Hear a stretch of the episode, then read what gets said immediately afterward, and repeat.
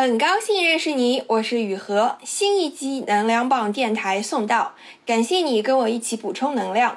在每一期用心读到的播客里呢，我们会用几十分钟的聊天陪你一起听故事，给你的感情、工作、金钱、健康一起充电。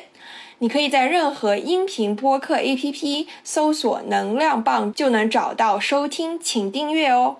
我一直免费创作了这么久呢，现在很需要你的支持，请加我的微信 yuhexyz，yuhexyz，加入公号读者和播客听友群，也欢迎你开心放松的找我聊天咨询。请你在你用的播客 APP 里给这一期点个赞。也给能量棒电台五星好评。我一直很喜欢做课后讲座。那这期播客呢，是我在香港理工大学 FinTech 金融科技大四学生课堂的即兴演讲分享。那主要内容呢，我就是拿我之前工作上看过的 PPT 和一些数字化转型的项目案例，啊，所以主要 topic 就是在香港外资银行主流的已经实施的数字化转型项目。那前两个部分呢，我主要讲了 RPA，就是 Robotic Process Automation，机器人流程自动化，啊，以及。OCR、ICR 智能字符识别这两种数字化转型在银行业的应用实施。那第三部分呢，描述了一下数字化转型的项目管理大概是怎么做的。第四部分呢，我分享了一下在银行业如果要做数字化转型的难点与挑战。那同时呢，因为我当时的分享观众呢是大四的本科生，所以我穿插了分享了一些找工作的 tips 以及工作上的心态和方法。那由于 P PPT 中呢涉及工作上的一些保密事项，不能在这里发出来，希望你也能从中有所收获。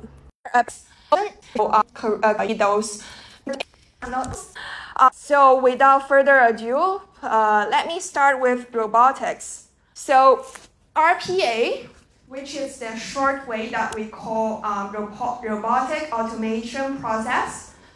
And here is the slide that you will see in real banking job. So you, if you want to enter banking industry, traditional finance, or if you want to enter a job like a management consultant, you have to do the slides very neat and tidy in this way to present your ideas in a very simple and concise way, uh, and very you know to align the uh, all the text box, all the pictures in a very neat and alignment in alignment. So actually, for uh, entry level job in banking industry as a day to day job, you have to do all these kind of slides. So what is robotics? What is RPA? It is an application of technology that replicates the actions of a human being interacting with the user interface of a computer system. To put it simply, like if you apply a job in a very large bank, like Citibank, HSBC, you apply on their online application portal. So actually it uses RPA to extract some data from your CV and also automatically fill in something for you. And you can just add it and also choose other options under the selection list. So usually, um, RPA is very useful in like data management and also especially operations like payments processing, like compliance. You know, compliance is very heavy headache after 2008 financial tsunami. Uh, all the regulators in worldwide uh, increase very uh, higher standards in compliance. And also RPA is very um, applicable in IT. Like for computer science, you know, students apply for IT job in uh, finance industry. You will interact with, you know, we will interact with some projects uh, related with robotics. Uh, two. So how does RPA applicable to KYC and AML tasks? KYC stands for Know Your Customer. AML stands for anti-money laundering, which are two very large areas in compliance in finance industry. So KYC means you have to know your clients, not on a very simple way, but in a very specific way. For example, I need to know how my clients accumulate so much large, so much large amount of money, like over 1 billion US dollar. How do they accumulate so much money? Because bank won't won't play any money laundry job for those kind of clients. They want to know the client's money are clean. So KYC and AML are very heavy tasks in banking nowadays, not only in private bank, but also for corporate bank. Corporate bank actually serve corporate accounts, which means enterprise um, firms accounts, firms um, assets. So KYC and AML will be very heavy headache in finance. Especially there are an increasing amount of regulation technology providers, RegTech nowadays. So how do we assess process and operations in banking service lines to know that it's applicable to use RPA, to use robotics to replace human labor. There are a few criteria on the left, on the left hand, like uh, they're digital, very structured, uh, use digital data, and it uses one or more legacy systems. You know, banks have a lot of a number of systems even within one team and it's highly human error likelihood. Like you play um, four eyeball checks, which means you check manually, and it usually will have some fat finger mistakes, which means you will easily get some human error. And it's highly manual. The process is highly manual, and the process has high volume uh, in daily, uh, daily, uh, day-to-day jobs, uh, and it has low exceptional volume. And for the pictures in the middle, um, it's actually a very concise uh, management consulting job. If you want to enter, you know, any role in McKinsey, BM, uh, and BCG, you or Accenture or any other large management consulting firms, you will do this kind of analysis and uh, and slides on your for your day to day job. Uh, like uh, um, like you can see like uh, which kind of service lines or operations are highly likely to use um, robot robotics to replace human labor. And for RPA opportunities, um, it has it was heavily uh, applicable. Uh, invested in client onboarding. Client onboarding means you need to onboard a client like uh, to do the KYC, AML, to onboard the client, to um, help them to open accounts uh, either as a corporate client account or individual personal account. Like you go to the retail bank and you open your bank account. And review means client review. So the bank not only just help you open the account, but it will review your account on a regular, regular basis. So how do they assess like the uh, frequency to account, to review the client account? It based on your uh, it based on your own risks. Uh,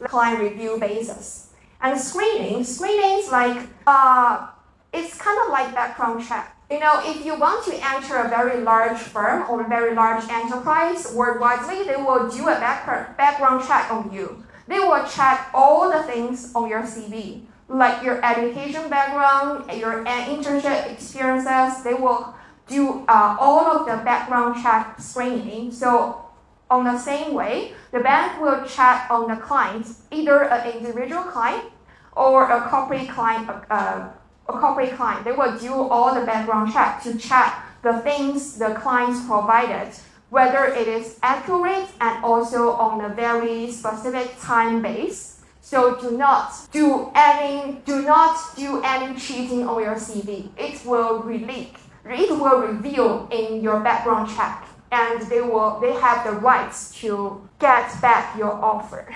And reporting, reporting is also very regulatory. Like uh, after 2008 financial crisis, all the regulators worldwide uh, increase the standards on reporting. Like they will ask you to report more frequently on a regulatory basis and also, it will, you will do a lot of like management reports. Let your boss ask you to do an analysis on the recent, you know, recent developments on the products or the um, or the client's uh, relationship management. So you would you would do a lot of reporting. whatever job you will get. So these are the areas that RPA is very uh, useful and applicable. I think I think um, instead of introducing how RPA is applicable in these areas. I think um, it's a very detailed way to introduce what are the real day-to-day banking job is. So I will go through all of them one by one. So starting from the left-hand side, business validation, account opening. Yeah, account opening, I have just mentioned. If you want to open an account with a bank, like you go to a retail bank on the street, like HSBC, BOC, HK, you are doing an account opening job for yourself. And in secondly, uh, invoice processing. Invoice processing is like um, you get a receipt and you give the receipt back to the bank. So it is a very heavy manual process. So it is very applicable to use robotics to do invoice processing of your uh, uh, uh, licensing, licensing, data entry, and validation for jurisdictional firm forms licensing. You know, Hong Kong is a very highly standard, has very high standards on regulations. So if you want to sell securities, sell stocks, sell bonds in a bank or in any fintech firm that have these kind of functions, you need to get a license yourself. As a very also the license you need to you know renew it annually. So it is also a very, you know, regulatory and operational job. So um, all those very heavy manual labors uh, process are very applicable to use robotics to replace manual labor. So on the second column, process modification. Process modification, you see new functionality, risk model adjustments, governance change, workflow modification. Okay, so those are all very operational procedures. You know, banks are very large, so you banks need to have those kind of operation procedures to make sure all the process are accurate and concise and regulatory. Do not make did not make any mistakes. Like new functionalities, if you have new functionalities, you need to do some um, revised revision on some operation procedures. If you adjust the risk model, you need to like adjust the data on some baselines. If you have some governance change, governance change means like um, the data sense system originally belonged to team A, but now it uh, belongs uh, changed the governance to team C, team B. So it has to do some uh, change on the operation procedures. Workflow modification. Workflow or workflow modification is like you have some new functionality or you have some new members or some new products. You have to set up or write some new operation procedures. So the second column, process modification, are all very heavy process operation procedures oriented. So it is very helpful to use robotics to replace, to do the cha- to do all those changes. The third column, system interaction. Yeah, system interaction.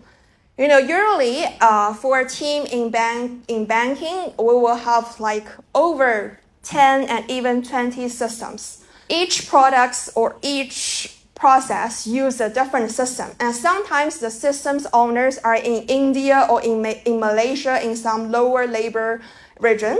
So it's very complex. If you change any system or you want to interact any systems are, that are conducted by other teams. So like new account entry, account reconciliation. Reconciliation means you have to check the data with the other system. Like if you have one line of data, like in system A, and it the data also transacted transferred to another system in another system B, you have to do the reconciliation, which is the account reconciliation. Data reconciliation and like uh, rate is the third column, system interaction, you see uh, it's very data and system oriented, and it also like includes a lot of like change between among teams and also among different geographic locations.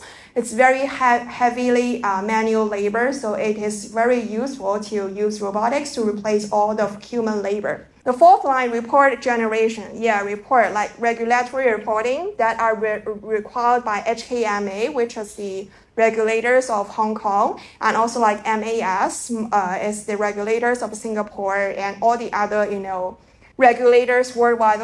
Screening alerts. Screening alerts, like I just mentioned, like if you want to go to a large large corporate uh, to start your job, they will do all the screening on your CVs to see any if there are any alerts to like inconsistency on your background check, like the school internship time, any alerts and transaction monitoring. Transaction monitoring means that if you transact a very large amount of money, like if you swap swap your credit card for a very large amount of money, that is very unusual. So the bank will send the message to your phone to alert you whether it is yourself to and uh, did the transaction by your credit card. So similarly for corporate clients for private banking clients, we do um, monitoring on their money transactions to see if there are any uh, misalignments or any money laundering risks. Capital analysis review. Yeah, capital analysis review is like you want to do any asset allocation. You have to, uh, the bank will do the review on all the asset, on all the capital uh, you, uh, you're, you're with the bank. So last last column rule-based decision. So rule-based decision is like you can do a decision tree. You can draw a decision tree in a very linear way. So it's a very linear linear uh, and also uh, very simple simple uh, decision making so it will be uh, helpful to use robotics like fixed asset accounting fraud detection uh, the account client notification limits management like uh, uh, or inputs. So next I will list some real case, real examples for robotics analytics uh, in banking. So here is a slide that a very famous management consulting firm did for my previous firm. So uh, it is they, it, they are like they proposed to use robotics for client onboarding Department compliance, technology, RPA, major pain points, high operational costs, time consuming, high operational risk, process complexity very high, simple sample process, turnaround time, number of full-time equivalents. Full-time equivalents means uh, manual manual labor on a daily basis. Cost of onboarding per client means like how large the client's assets are with the bank and how high the risk of the clients. Process, client onboarding process, including due diligence and which requires very large amount of time and personnel for repetitive and low value added tasks. Key benefits, standardized integrated process, up to 96% reduction in informal information retrieval time, better, faster decision making. And on the bottom part of the slide, you can see the step-by-step -step process mapping of client onboarding. So if you want to do any digital process, project management related job in any industry, you need to know how to do this kind of step-by-step process mapping and also how to present idea in a very neat and tidy, clear way in one page of slides for your clients. So that this example is a real case, you know, application for a KYC, Know Your Customer Tracker design implementation that a very large management consulting firm did for my previous firm. So it is the real case that is successfully launched and implemented in a concise way to present the deliverables, to present your project results, which you can also show to your future clients or future stakeholders. So first they talk about the client needs. Client needs end-to-end tracking of the KYC lifestyle know your clients. Um, so uh, on the left hand side, it's a very you know uh, very visualized way to show your major project deliverables. Uh, so it's you can see it's very you know uh, process oriented and has very complex team structure and also multiple systems in, in involved. Approach approach. I will talk about the digital project management approach in my third section clients benefits. So you have to quantify quantify your project results in the same way that you write your cv you have to quantify your internship experiences results quantify your past you know past achievements and also university uh, activities um, okay, next example is machine learning for compliance. Machine learning can also be very helpful in AML anti-money laundering process. So money laundering is a very heavy headache, you know, in Web3, in crypto.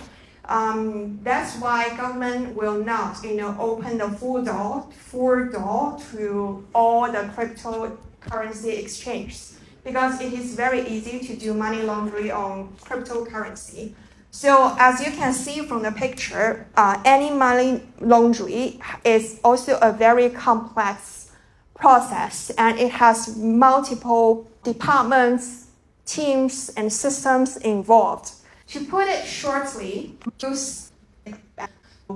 so it will be a very heavy headache for fintech and also cryptocurrency exchanges or any Web3, Web3 firms. Um, and also, a lot of fintech firms are doing regulatory um, technology. RegTech is very hot topic. Actually, they're doing, uh, they are using all kinds of technologies to to reduce AML, money laundering risk, uh, and also KYC manual labor. And next one is the real case to use predictive analysis for relationship management.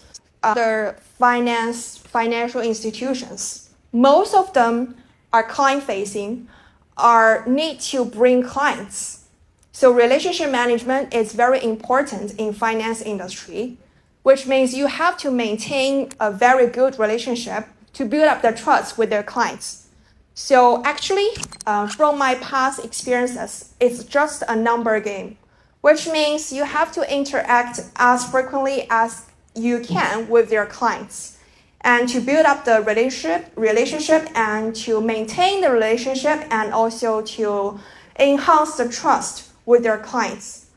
And and banks and all the not only in finance industry but also in other industries you if you need to face clients you have to have a clever way to to do your customer relationship management.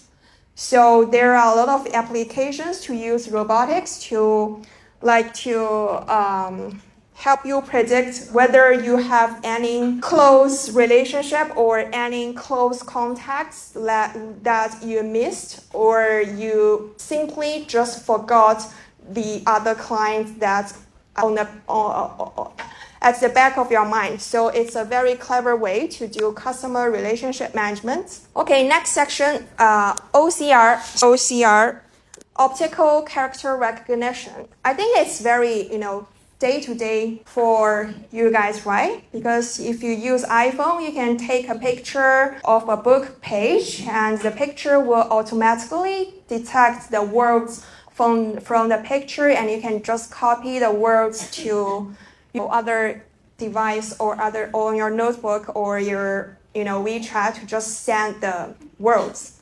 So I, I think it's very you know familiar for day-to-day life as well.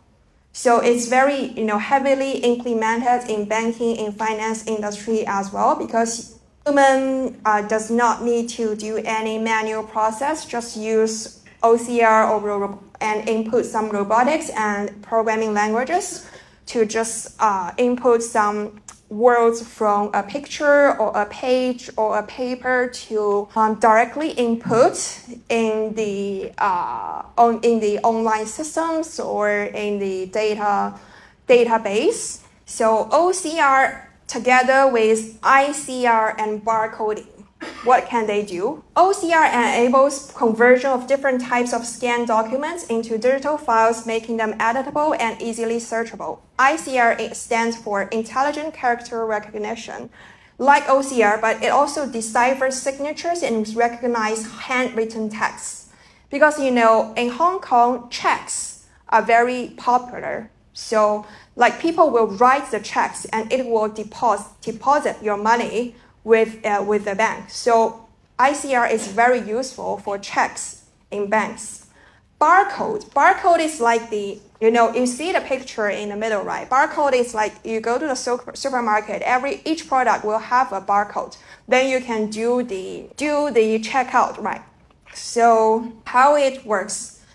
Actually, if you apply for a job in a very large corporate online application website, it uses OCR ICR. Like you upload your CV, it will automatically extract the words from your CV and to input into the online system uh, in a very smart way. You just need to, you know, check any uh, misalignment and mistakes. So OCR, ICR barcoding is very uh, useful in banking industry and finance, and I think in all the industry as well. OCR plus NLP in trade finance document reading. Do some. So this is also a slide that a very large management consulting firm pitched for my previous firm. So they are exploring to automate any trade finance process to enhance efficiency and reduce human ma- uh, human manual labor. So on the left hand side, you can see some criteria and solution benchmark to see to to analyze which OCR and LP technology providers are more applicable or more cost efficient for the client. So this kind of analysis will be your day-to-day job in finance industry as well. Approach. Approach, I will talk about approach in later section in digital product management. Client benefits. So similarly, you have to list out qualitatively and also quantitatively what are the benefits for a client. In the same way that you have to write both qualitatively and quantitatively in your CV. So the third section, digital project management. Digital project management is a very hot trend after you know COVID because people are getting used to working from home and also people are getting used to use all the mobile apps or online banking portals or any fintech ways to do their asset allocation. So digital projects actually are very hot trend in recent years. No matter like uh, management consulting firms, to also very you know very suitable for computer science students because I think computer science students have much more advantages than finance students to do digital project management because it's more process oriented and it involves a lot of like technology providers and also um, IT. So in this section, I will introduce how does a digital project management usually work. And this section is so, so usually they will present a very brief introduction like this page to tell you how they will do this kind of digital project for you like they use robotics to replace their uh, one process of manual labor in compliance. So usually there are three phases of this kind of digital projects. First section, first, first phase is to select. Select which process are suitable to use robotics or use digital ways to replace human labor. Second phase is the implementation part. They will design a target operating model, which is like a test, a trial and error model. And third is scale and sustain, which means they will implement the target operating model, the trial cases for all the process in this department. I Focus on our methodology to select the process. So how do they select the process? Firstly, they will understand and scope the process by doing interviews by face to face talk to the professionals. And they will assess the readiness. How do they assess the readiness? Like how simple the, uh, the process is and how heavy the process uh, is with human labor and how high the risk of the process to do to make any mistakes. And then they will assess the readiness, like the you know, assess readiness is more people oriented. You know, if you want to work in a very large corporation like banking you have to manage people. You have to face some conflicts with people and among different teams. And it's also a very heavy job for project management as well. So phase one, high level assessment. How do they assess it, which process is applicable to use digital ways, to use robotics to replace human labor? Like they first set high level objectives objectives with process owners. Process owners, which means uh, which team, which department actually owns the process, actually do the day-to-day job for the process.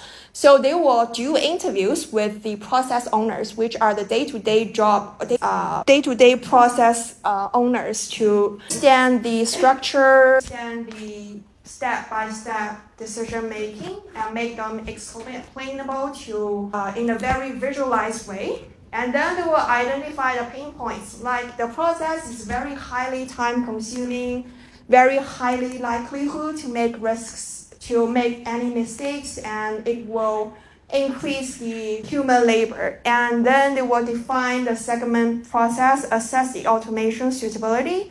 So assess the suit- as, uh, automation suitability and shortlist the automation initiatives they were based on the process interview to see whether the process is applicable to use robotics to replace human labor. Phase two is usually detailed process mapping. Detailed process mapping is just like the process mapping, the picture I showed in the previous parts to show the step-by-step process mapping for all the process. And you have to evaluate each process based on the unit processing time, the volumes, and whether it often is frequently uh, doing overtime and number of operational errors on the um, average base, number of uh, full-time equivalent, which is the manual labor per day, and other uh, KPIs used by the team by the process owners and then it, uh, they will assess it like in usually in Excel to uh, in a very quantitative way to assess each process because it's cost oriented. To replace human manual labor with latest technology is very high high cost. So this phase two detailed process mapping is actually very cost oriented. Um, we need to do a very detailed process screening to um, guess estimate to evaluate the time, the um, investment in each process to do digital management. Phase three is usually the business cases. Like I mentioned, it's usually the um, target operating model, which is the you know the trial cases so they will prioritize any automation initiatives based on cost reduction, risk mitigation, reallocation of resources, business development.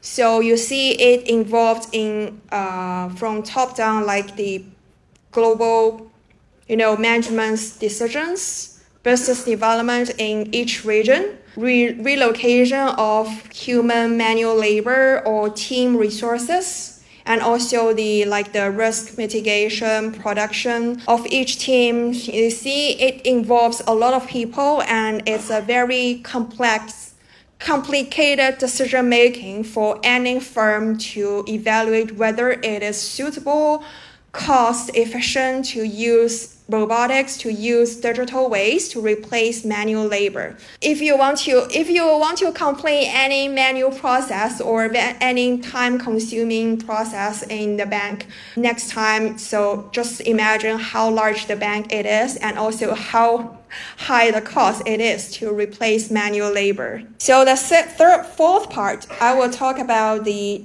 obstacles in digital transformation in banks. You know, even though we have a lot of fintech firms nowadays, but they cannot replace banks. They cannot replace banks, uh, I think, in the near 10 years. So, why digital transformation has so many obstacles in banks, even though people all know that digital transformation is very beneficial for every one of us? First, let's talk about the general structure, general comprehensive picture here from top-down analysis. You know, since last year, we're going into economic downturn, so costs are head headaches. Like I've just mentioned, digital projects usually takes very long time and also very heavy costs. And usually the break-even time is over two years. And you can you cannot just simply replace any process with the robotics because banks have very complex structure. We use multiple systems for even one simple process and it involves a lot of people. You have to manage the people, you have to manage, manage the conflicts and all the people, all the team involved globally. So it's not a very easy job. Internal deployment and learning costs within the bank, which means you want to have some change, right? We all want to have some change because we know that it will bring us benefits. But why can't you just change? Because you have to learn some process. You have to learn some new steps by yourself. It is a very cost-heavy job. A cost of hardware and software for large-scale deployment. Yeah, you know, hardware and software is not cheap nowadays.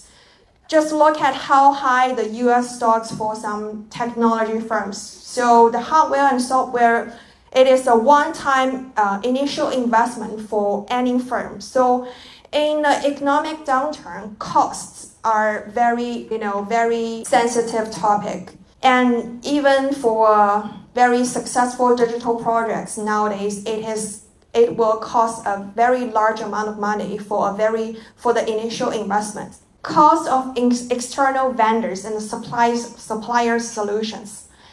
Some uh, now very less. So the cost of external vendors is very high. And also banks itself won't have that many human labor, which means um, employees to do those kind of projects on a day-to-day basis. So almost all the time they will need to hire some external management consultants you know how high McKinsey, Bain, BCG's uh, employees revenue, right? So they are very expensive, very, very expensive, even for a very large firm like HSBC, Citibank. And ongoing support costs, which means you, you implemented a new system, you implemented a new robotic process, then you have to maintain it, right? So it will have maintenance costs. It is ongoing. So under the big picture of this economic downturn, although we all know that digital transformation, fintech will bring benefits to our daily life in our finance, but you know, costs are very heavy headaches. To put it specifically, on one hand, banks need to catch up with the speed, agility, and flexibility of fintech firms. But on the other hand, banks have to meet the requirements of scalability, security, and regulation for traditional finance services. Financial regulation. You know, regulation is the first heavy headache for all the finance industry players nowadays. Different products with different regions have different regulatory requirements like Hong Kong have different regulations with mainland China, with Singapore, and uh, some bank, all the banks do cross-border business. So the regulations are even more complicated. Smooth transition. You know, you have you use human labor to do all the process in the past, but now you use robotics, use digitalized way to you to do your business nowadays. So you have to make, to make sure the transaction is smooth. Otherwise, how about your client's money go away? How do you, you know, tell your clients? It is because you, you, you implemented a robotic way, right? Coexistence and transition of the new, old and new systems. Like I just mentioned, like bank systems and database are very, very complex and complicated.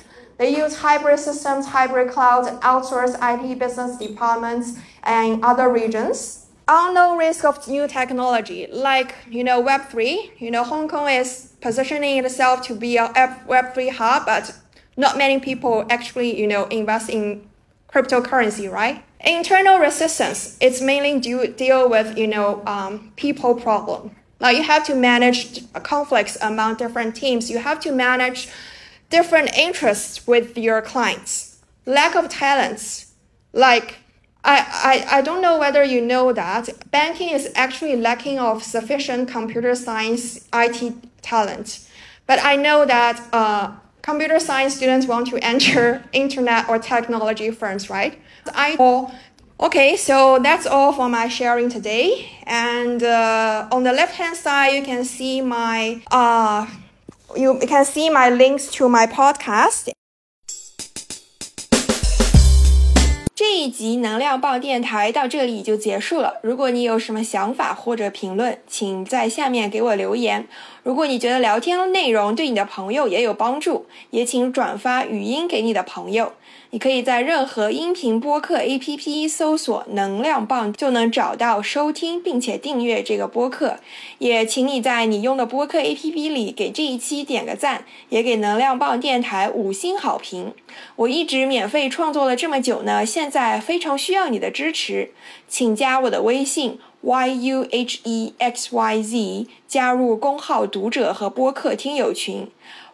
我再说一遍，微信是。y u h e x y z，欢迎你开心放松的找我聊天咨询，我们下一期能量棒电台再一起充电。